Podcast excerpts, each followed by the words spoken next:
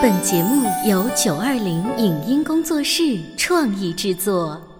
潮爸辣妈节目版权归合肥市广播电视台所有，任何未经允许的传播行为均属违规。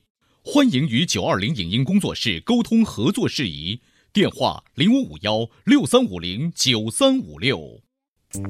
走在大街上，我希望听见别人叫我小姐姐、小姐姐、小姐姐，而不是哦阿姨。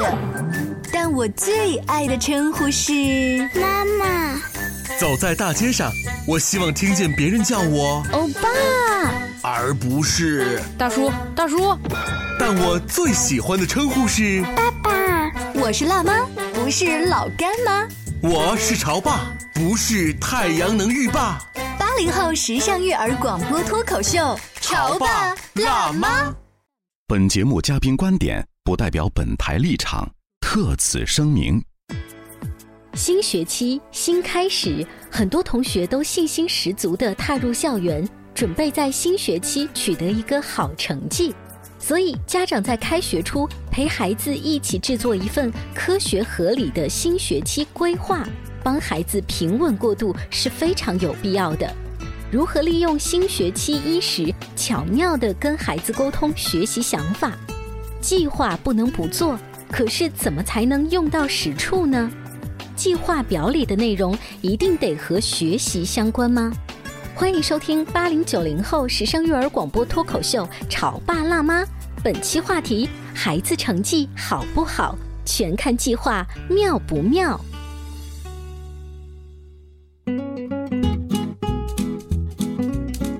欢迎收听八零九零后时尚育儿广播脱口秀《潮爸辣妈》，各位好，我是灵儿。今天的直播间为大家请来了国家二级心理咨询师、国家一级人力资源管理师，同时他也是中央电视台少儿频道《极速少年》栏目的心理专家组成员，党珊珊老师，欢迎您。嗯，好，谢谢灵儿。各位亲爱的潮爸辣妈，大家好。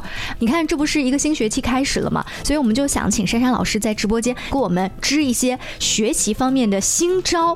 嗯，我前两天呢就发现我家孩子带回来一个新的作业哈，这作业不是说我要学习什么新字词，而是说妈妈我要做一张表格去列我的学习计划。我说这是你们语文老师布置的吗？他说对呀。然后他写那个表格就就像是拿尺子呀、橡皮把那表格做的特别好，哎，我就觉得这作业挺有创意的。但是呢，小孩定的计划是这样：早晨六点半起床，然后比如说上午十一点半放学，中午睡午觉。我说你中午真真睡午觉呀？你这不是骗人的吗？然后他就吐吐舌头，就是这种计划表好像没啥用。所以我想问问珊珊老师，计划不能不做，但是怎么才能用到实处呢？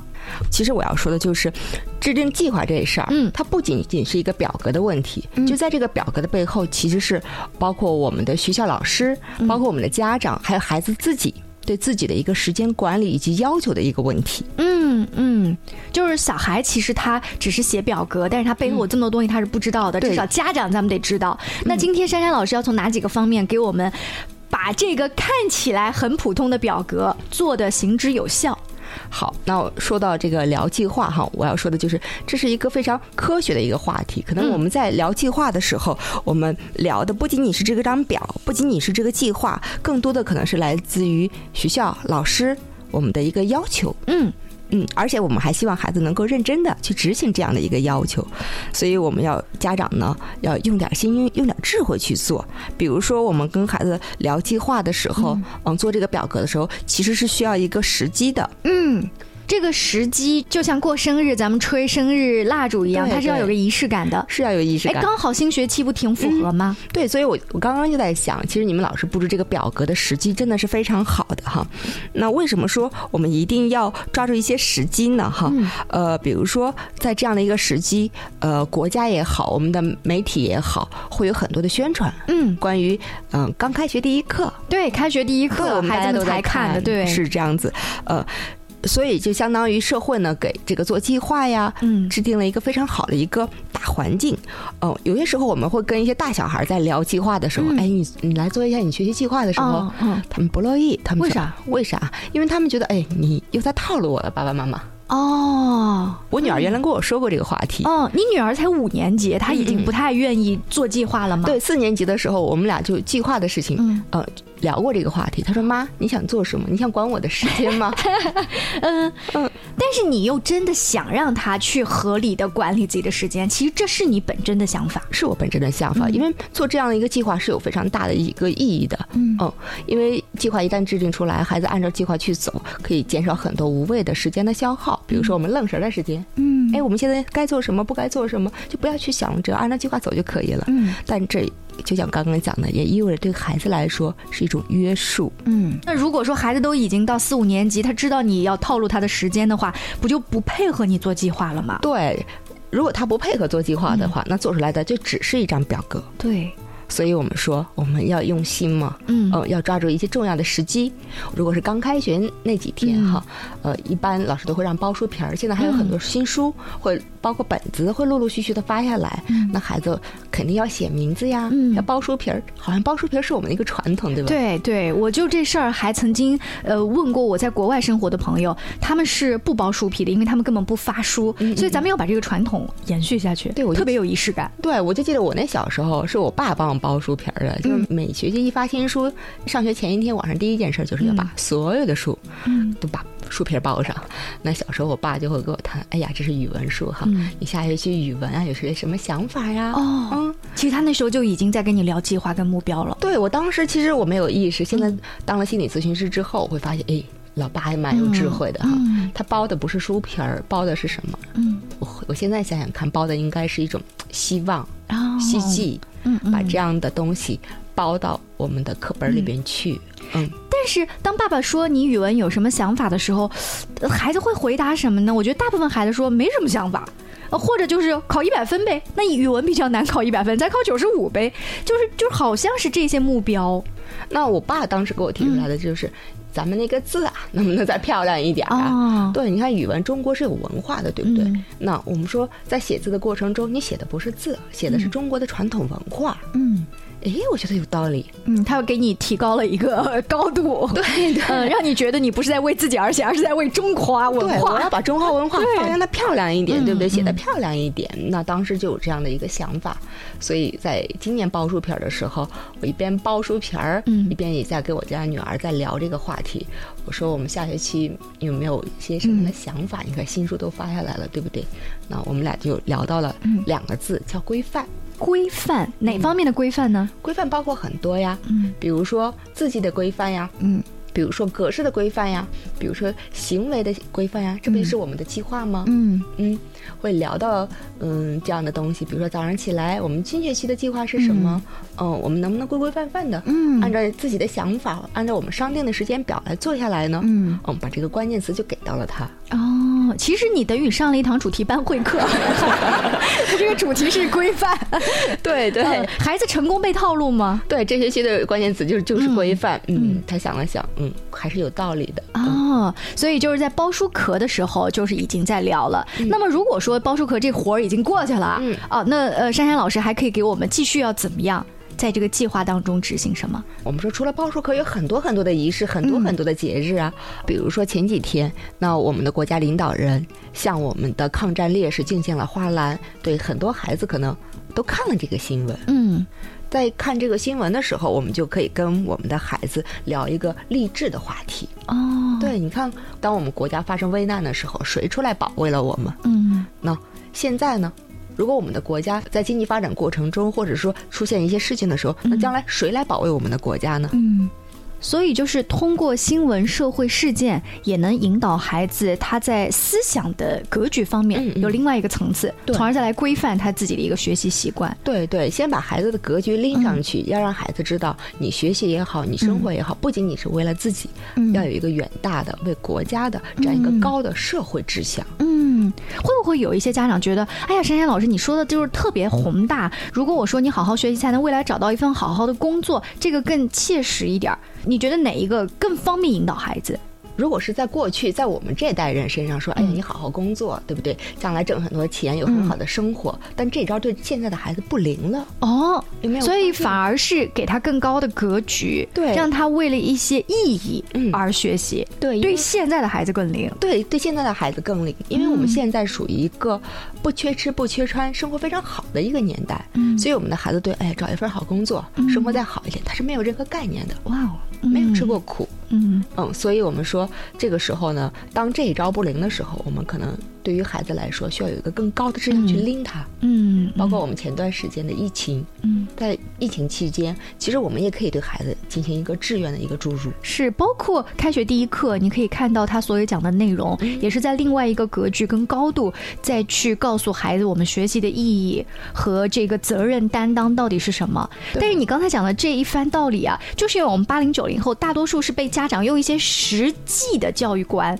给引导长大的，所以他可能自己都不。习惯用另外的一些话术去讲自己的孩子，对，因为我们说我们的教育是跟要跟着我们的时代来走的，时代变了，咱们小时候那时候还是生活条件跟现在比，真的是没有办法比的，所以那招对咱们这个年代的孩子来说灵，对于现在孩子。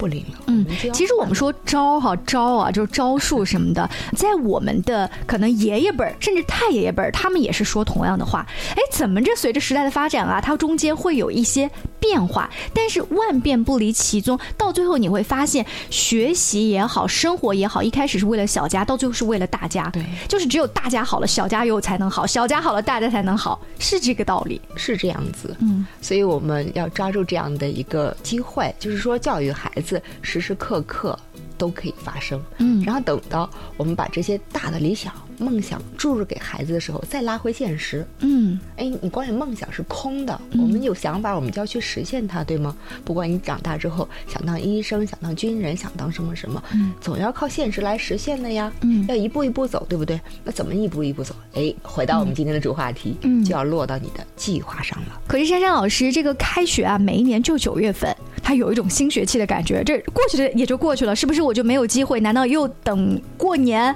呃，这个拿压岁钱？的时候才能立计划吗？其实我们立计划的这样的时机是蛮多的。嗯，呃，比如刚刚呃莲儿你刚刚讲到的，我们元旦的时候，嗯，新年换一个新日历的时候，嗯，我们春节的时候，嗯，嗯，包括我们立春的时候，嗯。每年一年之计在于春，对不对？有很多很多说法。五四青年节，呃，六一儿童节。嗯，当你不再是一个儿童的时候，你是不是已经长大了？当你成为青年的时候，你也长大了。呃，就很多节都可以拿来立计划。对。但是列的这个计划会不会太多了？就是，呃，传统的我们就觉得，那我这个学期哈，我要考一个双百，那你都突然到六一儿童节了，你这六一儿童节你立的是跟哪个学期有关的计划呀？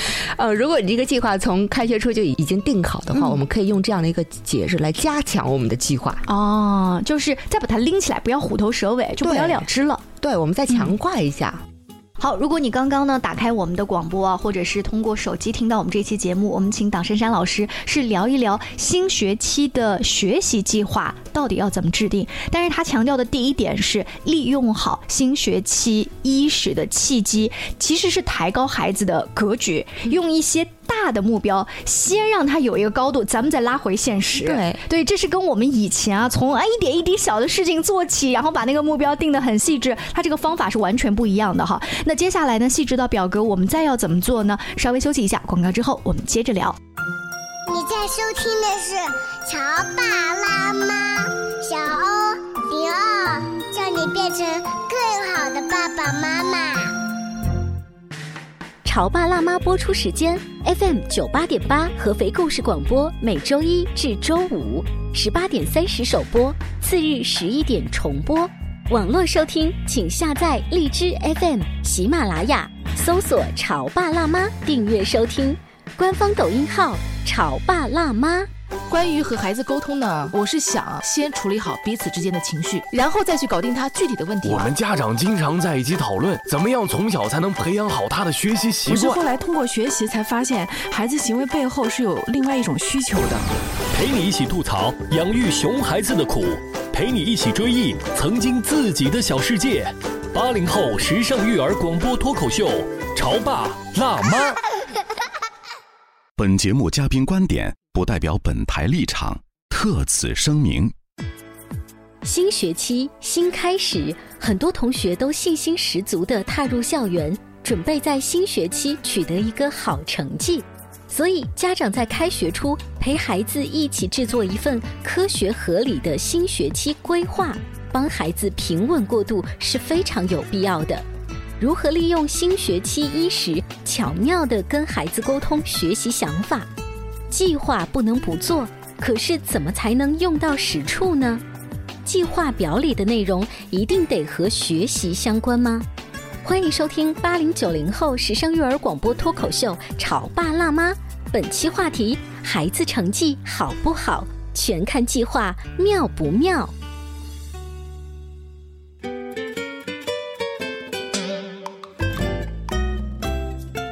广告之后，欢迎您继续锁定八零九零后时尚育儿广播脱口秀《潮爸辣妈》。那我们的节目除了在调频九十八点八傍晚的六点半以及第二天的十一点钟重播之外呢，还可以听过阿基米德、喜马拉雅、荔枝等众多的 APP，搜“潮爸辣妈”订阅收听。所以我们要不仅跟传统的听众打招呼，还有很多的网友哈。今天请来的是党珊珊老师，国家二级心理咨询师，国家一级人力资源管理师，以及中央。电视台少儿频道《极速少年》栏目的心理专家组成员珊珊老师，我们今天聊的是跟孩子啊聊这个计划定计划。如果一切都像你在上半段说的啊顺顺利利的，那到了呃学期末就可以拿个双百回家啦。哦，我觉得其实拿完双百或者哪怕没有拿双百哈，这都不重要，重要的就是我们要盘点一下。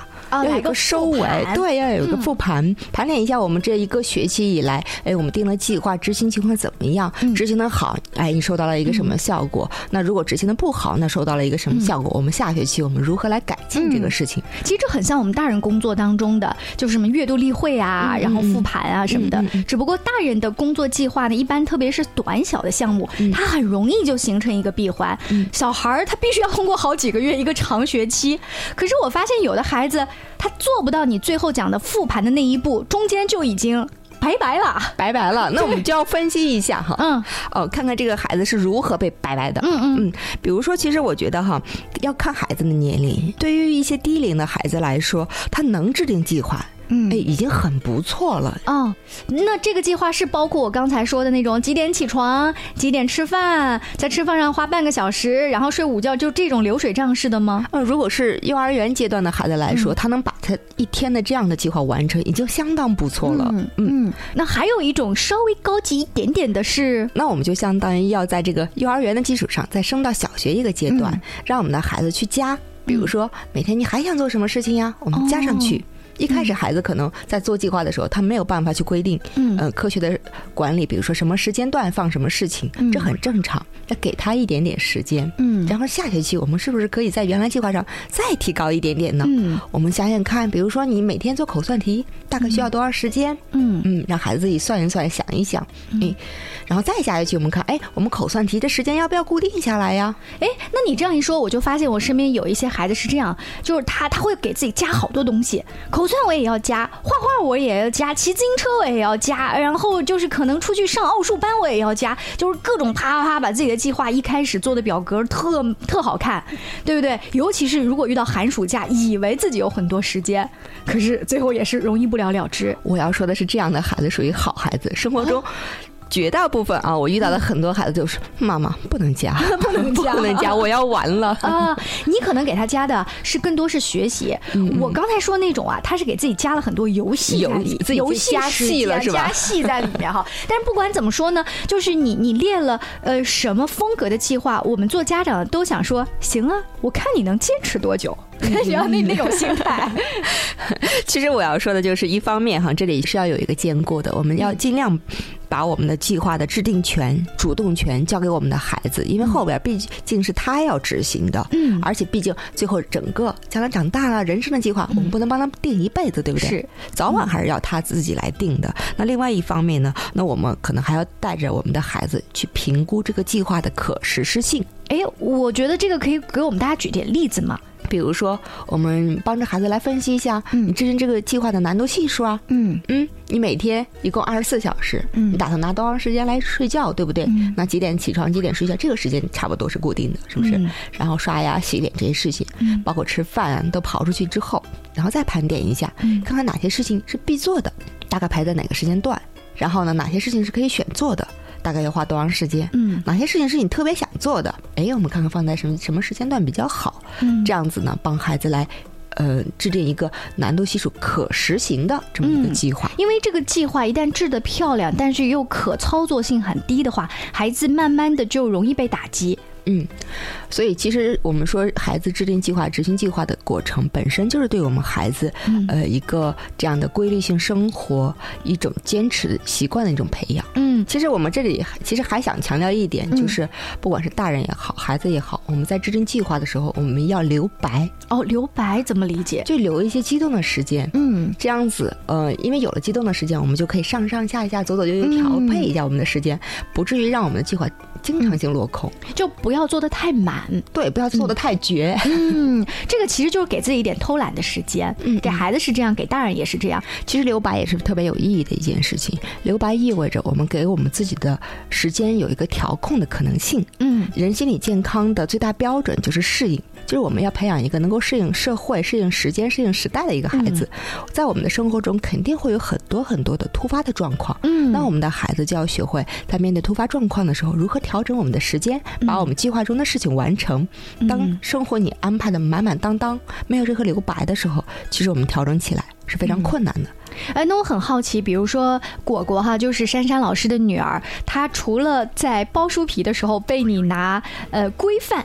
这个洗脑了之后，后来你跟他在列的学习计划当中，他还有哪一些亮点让你印象深刻吗？其实说到我家，嗯，玲儿也可以听到，就是之所以制定“规范”这两个字，说明他的生活机动性是特别大的。哦，就这个留白反而太多了。对，我有一个理念哈，就是说所有的时间，嗯，只要用在有意义与价值的事情上，嗯，它就是值的。哦，那不是呃挺好的吗？对，但是你自己又开始矛盾了，你又让他规范。是这样子，规范和留白其实是一种矛盾的、对立的、冲突着，但又对立又同时存在着的一个现象。嗯就像我们中国的传统，阴和阳是一个道理。嗯嗯，所以在这一次果果的学习计划表当中，他是要把更多留白的东西制定的规范一点儿。而不是以前想到哪儿就做到哪儿，对子。嗯虽然都是为了他自己的呃学习在服务，是这样子的。嗯呃，他是一个特别爱看书的孩子，每天会花大量的时间去看他喜欢的书，嗯这也是他喜欢的一种生活方式。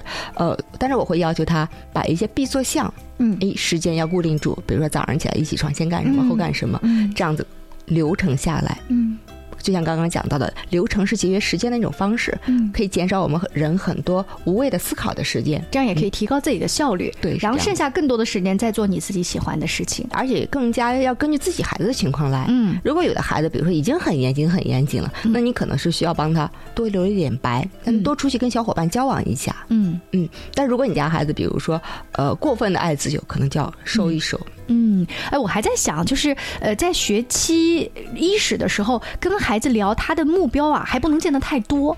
嗯，就是这个也想弄，那个也想弄，到最后可能就每一个就不知道怎么去抓手，父母也不好盯，盯到最后自己父母脾气也很大。我曾经采访过的一个班主任老师，他说我一般一两个月就盯我们班孩子一件事儿，然后呢，只要把那一件事儿盯好之后，大家都很有成就感，然后下一个循环我们再盯其他的事儿。这个方法是不是也可以用到咱们这个小家庭当中来？嗯，非常好。呃也许这一个学期我们就打卡唐诗七十五首和那八十首，咱们就每一天背。然后也许下个学期的时候，咱们是巩固这个英语单词。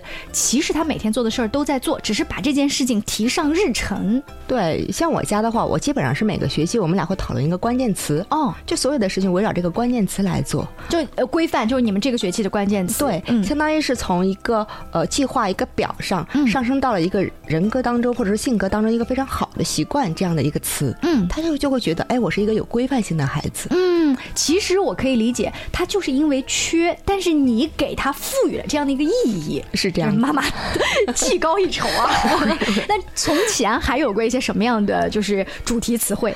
比如说创新啊，嗯嗯，再比如说小的时候，我们会希望他能够更加的开放一些呀，嗯会有很多很多这样子。其实这些词汇都不是传统家庭里面会强调的词汇，一般我们会强调听话呀、呃规矩啊、呃之类的哈。那在呃珊珊老师家不太一样，所以我们的潮爸辣妈也会请来不同风格的一些老师。可能这位嘉宾老师讲的这个教育理念，哎，跟你平时思考到的不一样，但是就是因为有这样的一个平台，大家可以互相交流。我觉得不是谁家的孩子就比另外一家要强一些，我们就是用不同的方法，大家互相比较，然后取之所长，然后来补之所短，这样子。对珊珊老师在关于学习计划这个新年伊始的情况，还要给我们补充一些什么？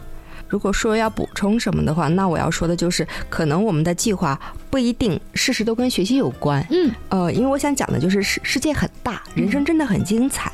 一个孩子除了学习以外，还可以有很多很多。嗯，呃，在定这种计划的时候，你所接触到的家长，他们支持这种计划吗？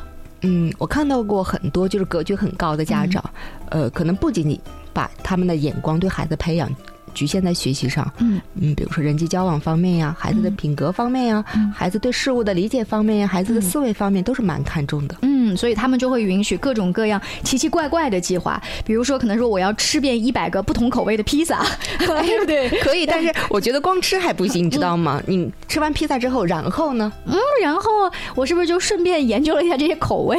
那还有口味背后的文化呀。哦，不同的地区。不同的披萨可能适应不同地区的口味，那为什么会适应这样的口味呢？为什么放要放这个调味料呢？是不是跟当地的风土人情，甚至气候、地理环境都有关系呢？所以就是等于家长在帮孩子做延伸。对，呃，我还觉得有一个利好，就是你用一些小的跟学习看起来没有关系的计划，一旦孩子实现了，他会特别有成功的感觉，他这种感觉会适用到他的学习计划当中来。呃，我我就最近发现，呃，我的小孩特别爱玩魔方，我就问他在魔方方面有一些什么样的计划。他说我想挑战三十五秒。嗯嗯。那我就问他，你要完成三十五秒，得有一些什么样的方法，我能帮助你或你自己？于是他自己就觉得我要去找老师，然后我要改进我目前的方法，我要每天怎么练习。哎，那如果他有一天真的能挑战成功，他就发现我通过列计划，然后通过坚持，我是可以的。其实我觉得你刚刚说那个案例真的非常好。嗯、这其实如果把孩子放大、放大再放大的话，这不就是我们工作当中的一个非常重要的过程吗？嗯，我们接了一个非常大的挑战。嗯，哎，接了这个事情之后，我们给自己立一个目标。嗯，然后如何完成目标？通过去寻找相关的人脉资源呀，然后去查找相关的资料呀，嗯、然后一步一步的按照计划制定、实施、完成，然后做一个总结。所以我在想，我这个例子啊，就是给家长一个建议是，偶尔定两个跟玩有关的计划，这样呢，孩子完成的会比较容易和有成就感，从而影响到他的学习。非常感谢珊珊老师做客我们的直播间，更多关于亲子啊、教育、育儿方面的话题，也请持续关注《潮爸辣妈》，下期见，拜拜。以上节目由九二零影音工作室创意制作，感谢您的收听。